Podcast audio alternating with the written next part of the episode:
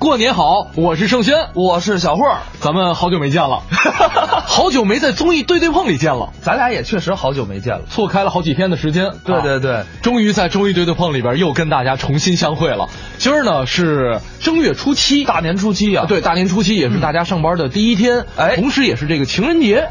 没错，所以我们两个人有情人是终于来到综艺对对碰跟大家相会啊，特别的好啊！这个今天呢是正月初七啊，这也是春节这个大节日当中套着的一个小节日。嗯，有可能朋友会问了，说今天是什么节日？除了情人节之外，今天啊叫做人日子。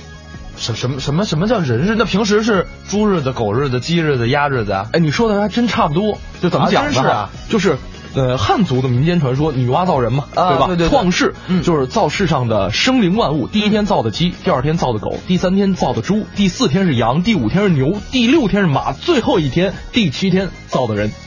哦，我还哎头一次听说这么一个典故，是吧？嗯，也叫什么人圣节呀、人庆节呀。然后呢，你必须得吃面。呃，不不不，我觉得是这样啊。我觉得咱们国家是节日都吃面，还差不多哈。这个基本上是节日就离不开饺子，离不开面。呃，对，对吧？你看吧，你不是吃饺子不吃面的，嗯呃，月饼，嗯，元宵，你说哪个不是面啊？什么？无非就是面的种类不一样。哎，没错啊，这可能说到这个吃食，又是一场南北大战。很多南方朋友可能都会纳闷，说这个饺子跟面条到底有什么好吃的？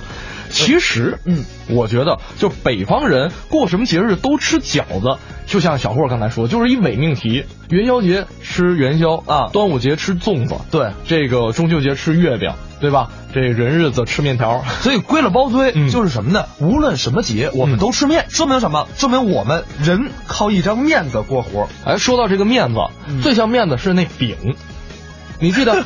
对吧？对对，就是你记得那个立春那天，我们俩还说说吃春饼，里边还有一段子，对，熏鸡丝、酱肚丝、酱肉丝、咸肉丝啊，然后天福号的酱肘子。啊，是我记得当时还有听众朋友说，祝你们俩这买不着豆芽，买着豆芽之后没有面的。不是，确实当天晚上我也没吃春饼，但是你别说，我过年期间，嗯，我有一个习惯，我我不知道，我记得在节目里说过很多次了，嗯，我特别爱吃炸酱面啊，特别爱吃，是。因为我知道。来爆个料啊！嗯，轩轩嗯也是一个面控，就我们食堂有饭有面，嗯，基本上轩轩都选面，来一碗面，然后呢再打点这个什么小菜呀，哎，来点配菜呀，嗯，特别的香。哎，我觉得这样，既然咱们今天也是呃上班第一天，咱哥俩也算是回到节目当中，嗯，大家来发一发。你在过年期间吃了什么面食？哎哎，把这些面食的照片发到我们微信公众平台来跟我们互动一下。没错，也算是馋馋那个小霍跟盛轩。是说到吃面条，接下来给大家听一个段子。嗯，这个段子呢有点意思，嗯，是天津的两位演员表演的，嗯，叫五星楼。两个演员还有相声演员杨少华，讲的是他们去五星楼这个饭馆去吃面条。出天兰这孩子啊，厚道孩子啊，对，那是老实巴交、厚厚道道，没错。他从小跟谁学啊？还跟那个大家伙都熟悉，有一个演那个相声演员叫杨少华啊，杨老先生都知道吧？他跟他在一块儿学坏了。嗯，这老头坏，嗯，坏。他跟谁好啊？跟谁好？刚才说相声有个叫康松广，哦，康先生，这康先生他们俩好。哦，好人找好人啊，坏人找坏人。说话都这样似的。嗯，康先生会抽烟，是从来不买烟啊，逮谁找谁要。哦，你要是观众跟他熟悉了啊，走到马路看见那个康先生，嗯，康老师，他头句话，你带烟了吗？好嘛，还真找人要，他找人要烟。嗯，那天来的早演出啊，报幕的不是我们这崔老师，那是啊，是个小女孩。哦，对，一看他来了，打招呼，哟，康先生，你带烟了吗？人家不会抽烟啊，不会抽，不会买去。好嘛。惹不起他，惹不起。跑马路对过给他买了一盒什么呀？红塔山。那好烟啊，他得意了啊！我跟你说，姑娘，你这盒烟不白抽你的。一会儿我请你吃饭。哦，那还可以。你预备五百块钱。哎，这谁请谁？这是？我正好赶进来。哦，我看见你这样做的不对。就是啊，打算请客自己掏钱。那可不，我不让他白吃啊。还不白吃？我教他能耐。哦，我吃过见过，吃过见过。我您要说吃过见过，一会儿咱爷俩比。哦，走啊！谁掏钱？你看，就知道这个。我别说谁掏钱啊！一会儿到饭店，我点什么你点什么，我怎么吃你怎么吃。哦，他跟你学，学对了我掏钱。哦，学的不对您掏钱。走啊！走啊，不能走。怎么呢？他这人矫情，哎，是是，我得找一证明人。找谁呀、找谁啊？就刚才报幕的这崔先生，哦，这人真好。对对是，我崔老师，嗯，咱吃饭去。嗯，崔老师一听高兴坏了，谁谁掏钱？都这句我跟康先生打赌，啊，您呢，您跟着当个裁判，您白吃，我白吃。走 啊走啊，走吧，那就散了场吧。啊，散了业务，我们三个人就一块奔了天桥了。哦，天桥天桥有个老饭庄叫五星楼，啊，老字号了，我们经常吃饭呢。嗯有个跑堂的老同志姓王，我王师傅都认识我们。是，哟，这儿来了，几位啊？我说就我一位。好，你上楼吧。嗯，我上去了，后边谁呀、谁呀、康松广康先生啊？生康先生，骑自行车到那儿，都认识，打招呼。对哟，康老师，你带烟了吗？又来了，不会抽，你要吃饭上楼。上楼吧。他上去了，后边就是崔琦崔老师，哦，崔先生，把车子往那一放，过去。哟，崔老师，今天您这是？我白痴，好嘛 白痴。这就别说了。走吧，都上楼。嗯，我们三个人一块儿上的楼啊，但是坐的可不是一张桌子。哦，康松广康先生坐这边，嗯嗯，我坐这边，我们两个人是脸儿对着脸儿。嗯崔琦老师呢正当个间儿，对他裁判，人家王师傅把菜单子拿过来了。嗯，来这儿，你点菜吧。点菜。我说甭点菜，借一下光，跟你说两句话。我把这王师傅就请到屏风的后边去了。哦，王师傅说：“你有什么事儿啊就是啊？”，我说：“我求您一件事儿。”哎，别说求我啊，从天津来的，大老远的来的啊，咱爷们儿关系不错。只要我能办到的，保证没问题。那错不了。我一会儿这样，嗯，一会儿甭管我点什么，我只要说要热的，您给我上凉的；我要说热热的，您给我上冰镇的；哦，反着上。我要说要凉的，您给我上热的；我要说凉凉的，您最好在后厨那儿给我过几遍油。哦，你这什么意思啊？就是啊，就这件事儿拜托您了，错不了，没问题。行，我就坐在那儿了。嗯，他回去了以后，这康先生看见了，他得学你啊。他跟我打赌了嘛。对哎，王师傅，王头过来，我跟你说两句话。他也把王师傅叫到屏风后边去。嗯可是我跟王师傅说的什么话，康松广康先生没听见。啊，他不知道，王师傅问：“您有什么事儿啊？你代言了吗？没完了。你还有点别的事儿吗？就是啊，什么没事儿，你回去吧。你哎，他坐到这儿了，人家王叔二次又把菜单子拿过来了，来这儿你点菜吧。点我甭点，我王师傅，最近我老觉得是上焦火大，哦，说话呢老跟感冒似的，不舒服。身上也不出汗。您给我来个大碗的汤面，汤面，就一碗汤面，我要热的，我要热热的，哦，明白了？王师傅转身刚要走，康先生给拦住了。他得学你。哎，王头，等会儿，嗯，你再演了不是那个？好，就别提这个了啊。我我最近浑身脑袋疼，这什么病这是？我也不出汗，你给我来个大碗汤面，哦，也汤面，我也要热热的，他也要热热的，等着。等着吧。这汤面很快就做到了。嗯，您看我这碗汤面，冰镇的，嘿，这屋子里头热呀是啊，这碗汤面冒这么高的凉气，你看看，端到那儿，一会儿康松广康先生这碗汤面 也做得了，哦，也得了，可是他这碗汤面怎么样？后厨那儿给他过了好几遍油，啊，腹头有这么厚的浮油，哇，人家王师傅不敢端，啊，找了一个木头托盘儿按照披萨饼那么走的。改西餐了。康先生一看木头板，当时穿了。嗯。哎，王头，你等会儿啊，这不对啊，他那个没木头板啊。我这加一木头板一会儿学的不一样，这钱你掏啊。嗨，王师傅，我把它撤了不就完了？就是啊。可是他这碗汤面太烫了，是啊，王师傅不敢端啊。嗯，把毛巾拿起来垫着，把这碗挪开，把这板撤了。你看，我们这么矫情着，嗯所有吃饭人的目光都集中到我们这儿了。哦，我一看时候差不多了，我把袖子挽得高高的，把脚踩在椅子上，嗯给大伙儿做了一个罗圈揖。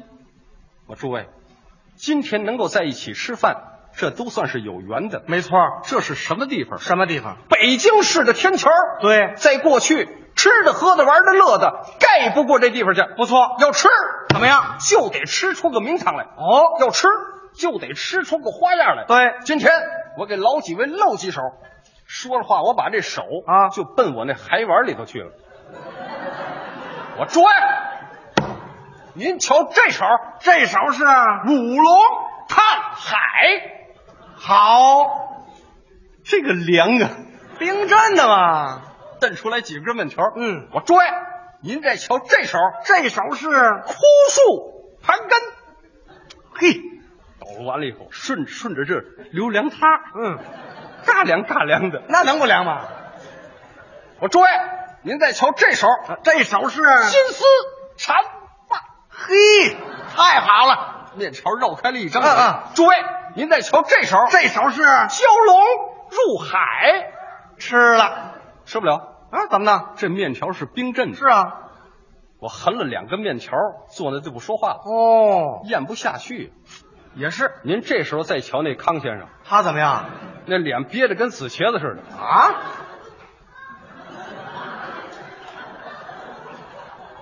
这小子怎么不怕烫呢？他哪知道？他来得了，我也来得了。哦，他也来得了。说实话，他得学我，是啊，袖子挽得高高的，嗯把脚踩在椅子上，给大伙儿做了一个罗圈衣。啊这不大家伙儿都来了吗？是吧？啊啊，要吃就得吃出个花样来。我给你们老几位露几手。露几手说着话，他把他那手啊也奔他那海碗里头去了。啊？诸位，您瞧这手，这手是舞龙探海呀！立马那手指头就成胡萝卜了，那能不肿吗？手快，嗯，蹬出来几根面条。诸位，您您再瞧这手，这手是金丝缠腕呐！立马胳膊那泡就起来了，能不起来吗？面条抖落开了。啊，诸位，好家伙，您再瞧这手，这手是突突盘根呐！烫死了我这么说着，您都那么乐啊！您说我坐跟前儿我受得了吗？就是想乐我还乐不了，怎么呢？我嘴里头还有两根面条呢。哦，对对我这一吭吃坏了，啊，两根面条从鼻子眼儿出去了。好嘛康先生一看就穿了，啊，面条往地下一拽。我告诉你，赵金生啊这事儿没有啊蛟龙入海还没练了，你这二龙吐须了，吐须了。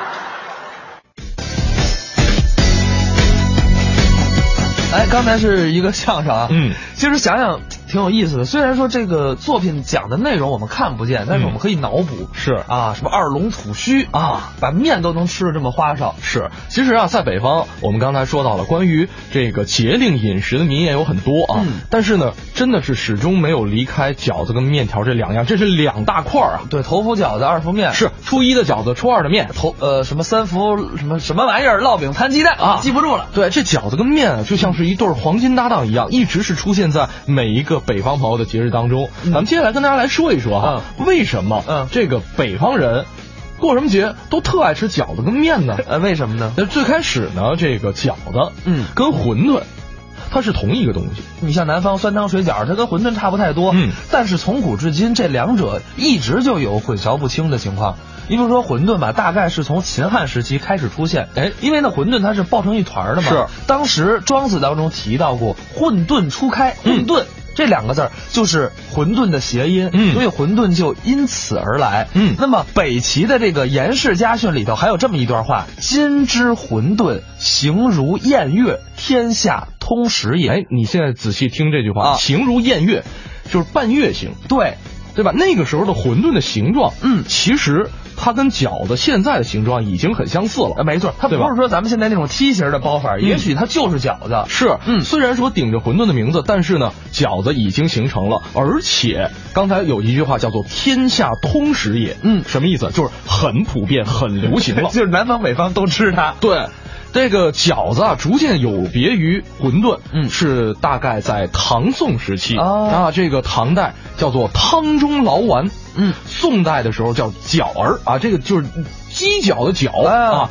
扁食等等等等这些名字，明清的时候呢，又冒出了像这个水饺，那个时候饺啊，同样还是这个鸡脚的饺，嗯。像汤饺、煮饽饽等等等等一大票的称谓。那饺子这个叫法，其实是要到了清末民初的时候才正式出现的。哎，没错，所以说啊，这个饺子跟馄饨，我觉得分不出来就分不出来了。是最关键的什么呀？好吃好吃。顶饱就就行了。这个来看一下朋友们留言啊，啊这个这应该是一位天津朋友，他说这个天津有吃焖子。应该叫焖子焖子啊呃，应该是焖子这我我们那边就是辽宁那边啊有叫大连焖子啊就反正应该是差不多类型的东西。这东西是这么个东西，啊反正大家理解。我们跟大家说一下，嗯这东西就是呃红薯淀粉做的，嗯然后呢就煎一下，蘸的时候放什么芝麻酱啊、嗯蒜汁啊、辣椒油啊，就这么一个东西。我哎相信。这哪儿可能就跟那个炸馒头片儿差不太多，没有，它那个口感啊，其实挺有意思的。它那个表皮儿其实还是比较脆的比较脆的，嗯稍微脆一点。然后里面呢还是比较软糯的感觉。完了我又饿了 配上这个酱汁儿，还真的还是挺香的啊就他这个描述，跟我吃那东西应该是同一个东西啊。我们再看一下啊，朱棣发了一张照片，真狠。呃，过年的时候年夜饭啊，这是。他这饺子，我我给大家，我能看出是什么馅儿的。我告诉你啊，木耳、胡萝卜、韭菜、肉还有虾。这得什么味儿啊？你怎么看出来的？看里边有有有有红色，不，因为我们家除了胡萝卜，跟啊他这馅儿基本上差不多。真的假的？对我们家有时候，我们家一般做三种馅儿啊哈，荠菜牛肉，嗯，呃，芹菜牛肉，啊哈跟三鲜的。你跟这叫三鲜是吗？这不应该叫什锦吗？不是，我们家三鲜跟别人家三鲜不一样对，啊我们家是虾、木耳、鸡蛋嗯叫三鲜。是啊，哎，这边还有朋友问了，说你们不是说这北方人过什么节都吃饺子吗？嗯，啊，是这个还没说到呢，咱暂且先搁这儿一下。嗯咱们先听首歌，半点广告之后，继续跟您说北方人为什么过什么节都吃饺子跟面呢？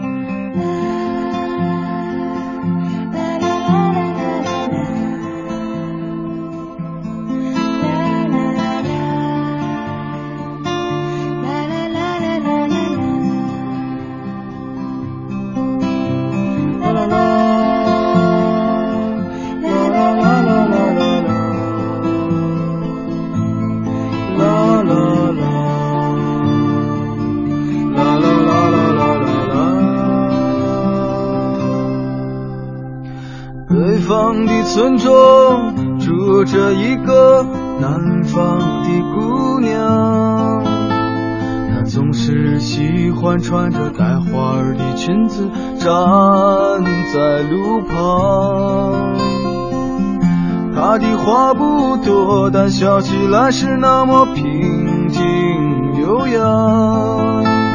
他柔弱的眼神里装的是什么？是思念的忧伤。南方的小镇，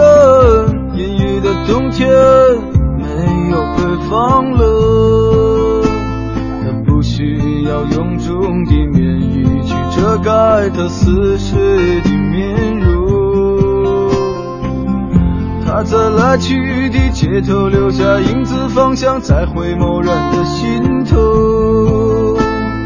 眨眼的时间，芳香已飘散，影子已不见。南方姑娘，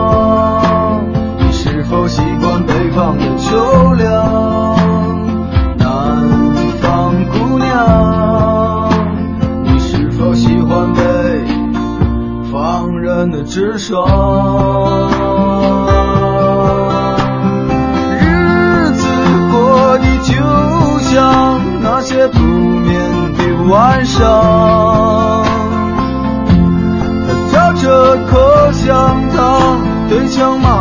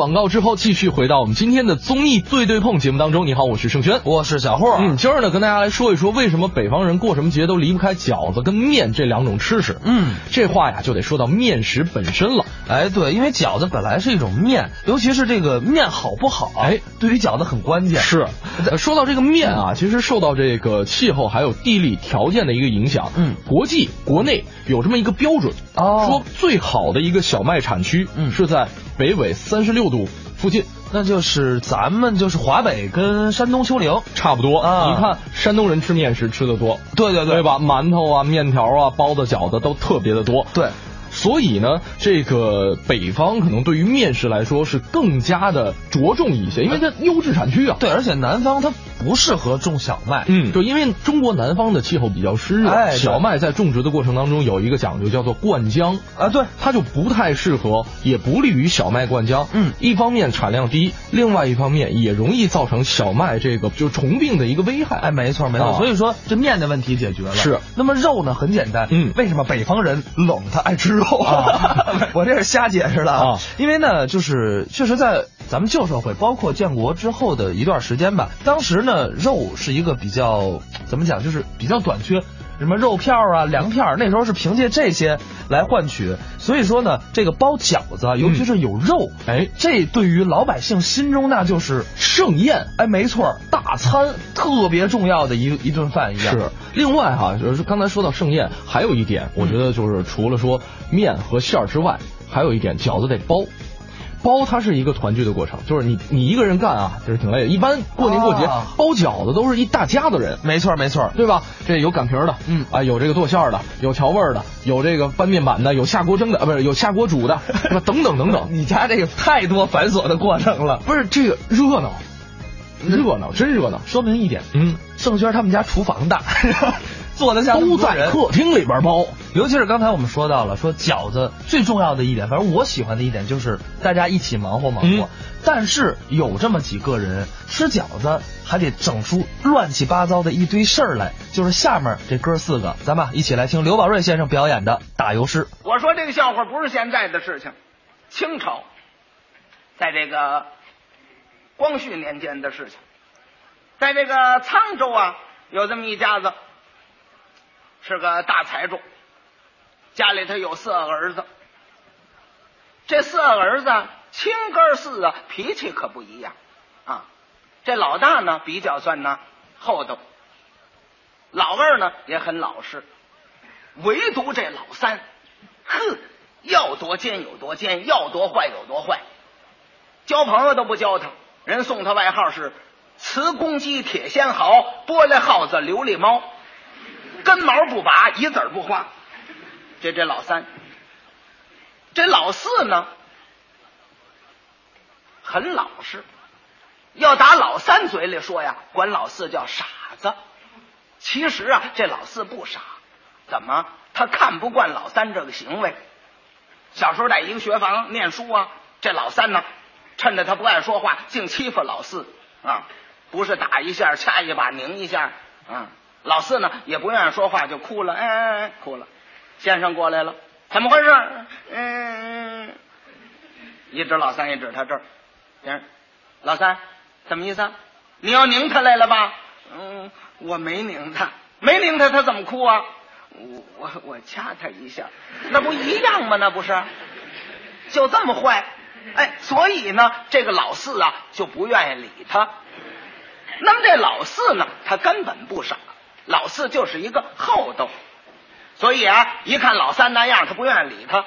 老三老跟他反对，就管他叫傻子。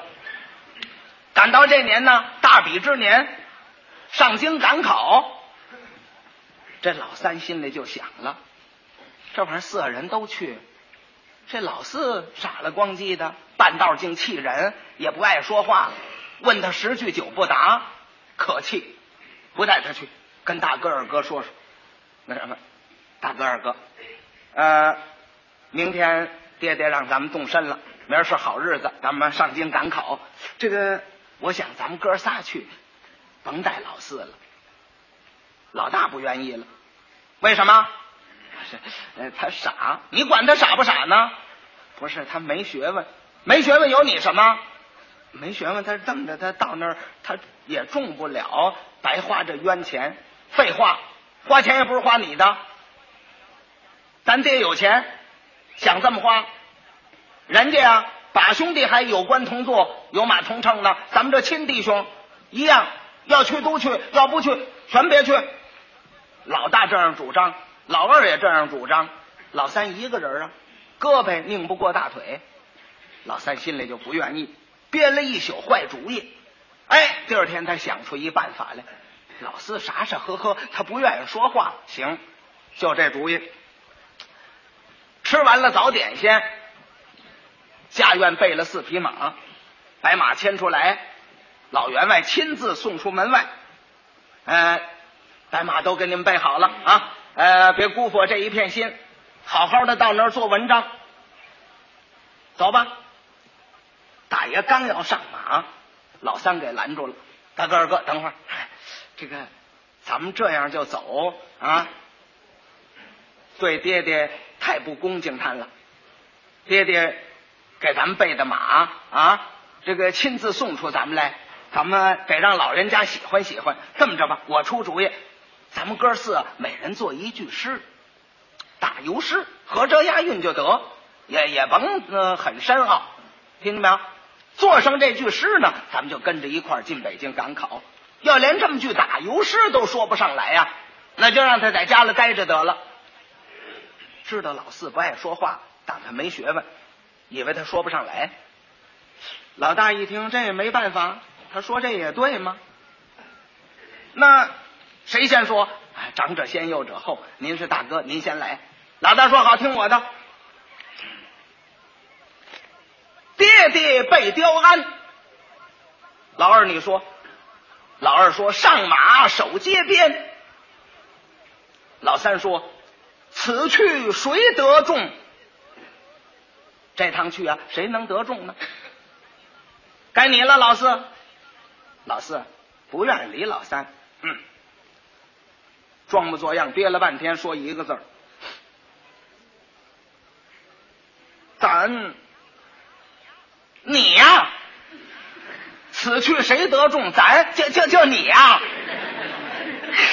你别胡扯了，大哥二哥，这可不能带他去了，听见没有？咱们说五个字，他一个字，这像话吗？大爷要跟他辩别，怎怎么不像话呀？此去谁得中？你问谁得中？咱当然他有那把握，没那把握中得了吗？咱这一个字，你别看一个字，管着咱们这十五个字，咱们都中不了，他得中，学问好。走，一催马走了，老二也随着。傻子他不傻呀，老四也跟着走。老三一瞧，他们仨，哟哟，你们都跑了，把我留下，我我也走吧。没办法了，老三也跟着走了。刚一出村庄啊，碰见一个出殡的。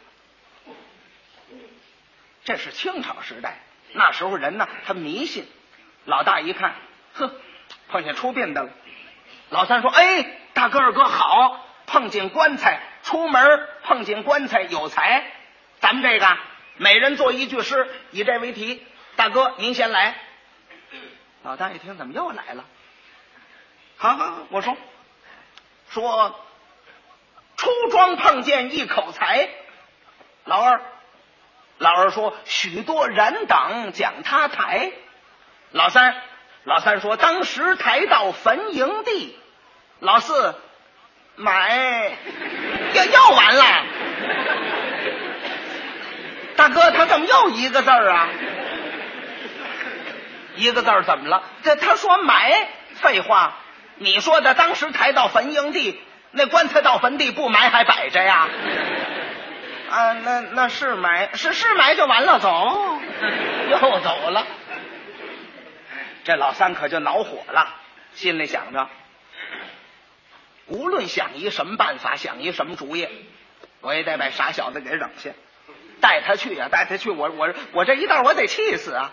这走了半天，这这这么气人了，走吧。走来走去，天快黑了，前边有一个大村庄，有护庄河。到这河边这么一看呢，有个独木桥。哟，骑着马过不去了，不但骑马过不去了，在这个河边啊，有个失木的先生，唱小曲儿的，扛着弦子，拿着马杆，也在这个桥这儿拿着马杆戳的。意了意思的要走啊，又不敢走，那怎么很窄一个小独木桥？老三一看，哎，这行了。大个儿哥，你看这小独木桥有意思啊！这个师木先生这害怕，他不敢过。咱咱们以这为题，干嘛？又一人来一句诗啊！哎，您知道，您先说。好好，我说。远远看见独木桥，老二，老二说这边走来，那边摇。老三，老三说师木先生不敢过。老四，呃，绕绕绕。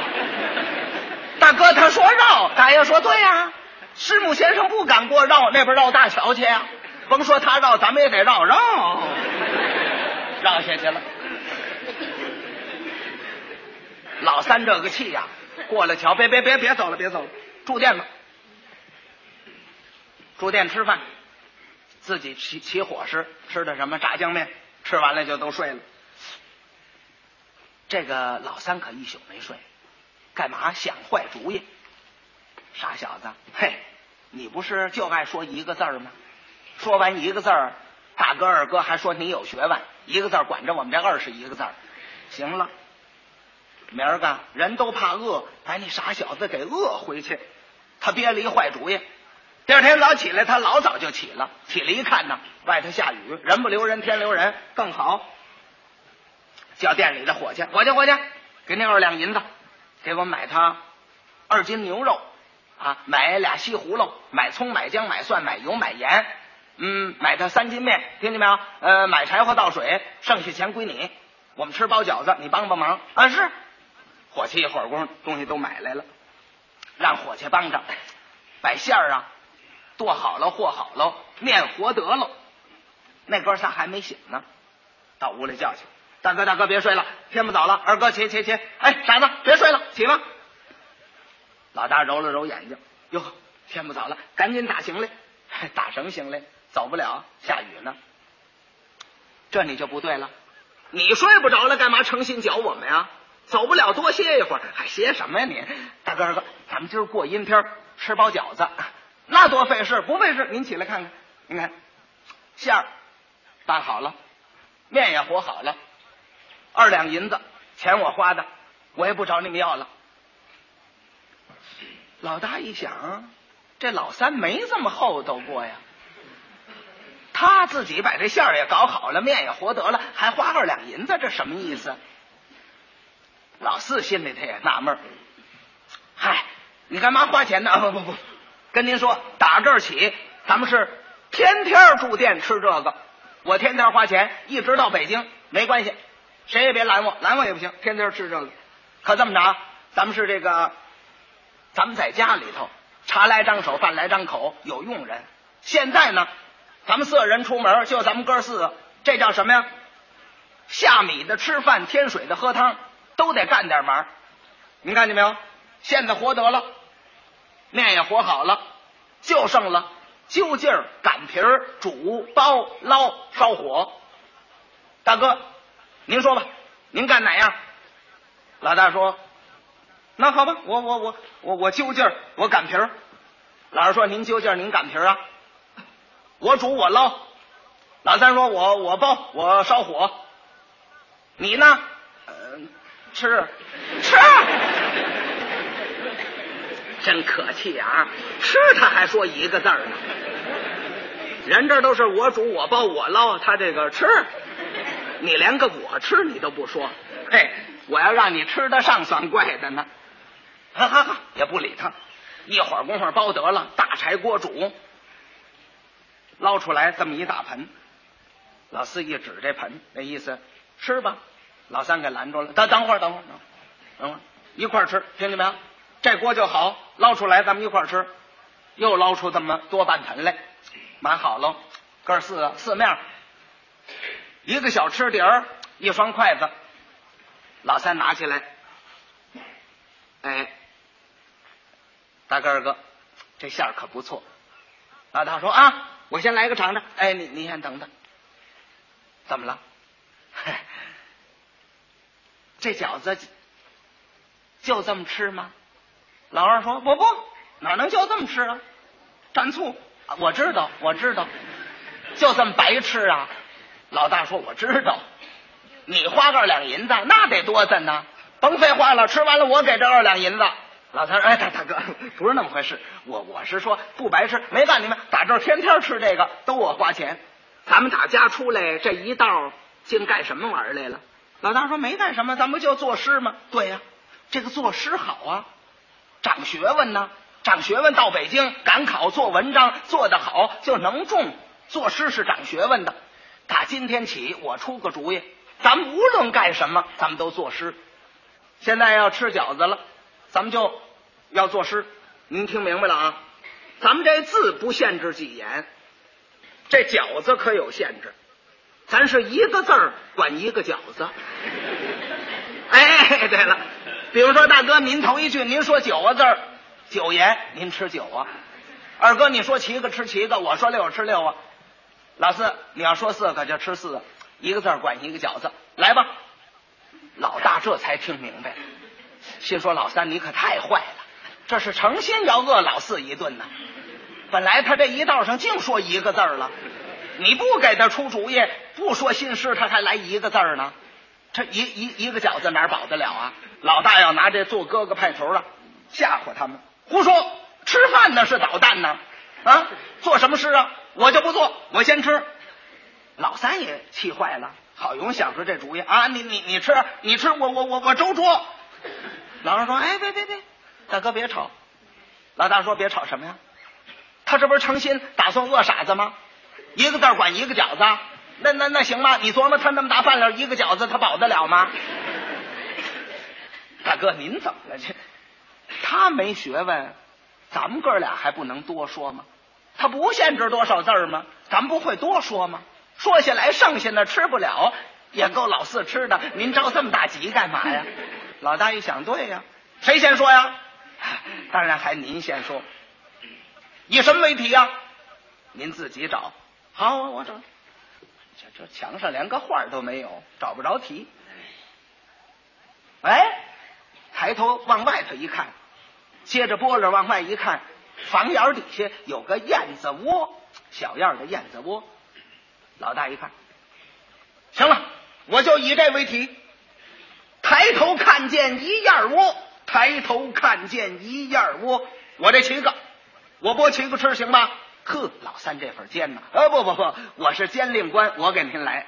嗯，抬头看见一燕窝，哎，这您再吃。老二一看，好嘛，按着字儿抠啊，这可不好办。老二也生气了，我说了，我说小院里边八九个，瞧着啊，小院里边八九个，我吃我吃我吃，弄筷子都把这饺子杵碎了，怄气。老三一看，哎，二哥您那怎么吃呢？啊，你你管得着吗？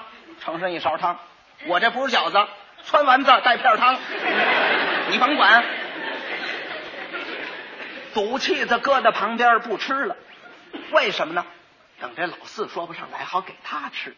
该你说了，老三这份损，一想，抬头看见一燕窝，二哥说小燕里边八九个，窝里头有八九个小燕。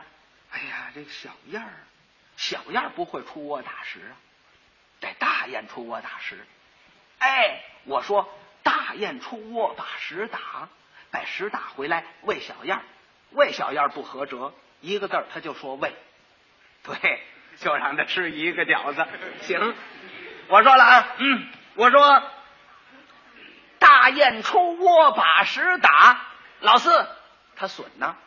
说完了这句就指老四，老四也生气呀、就想说胃，这胃呀、都到嘴边上了，让老大过去把嘴给捂住了，说说胃呀、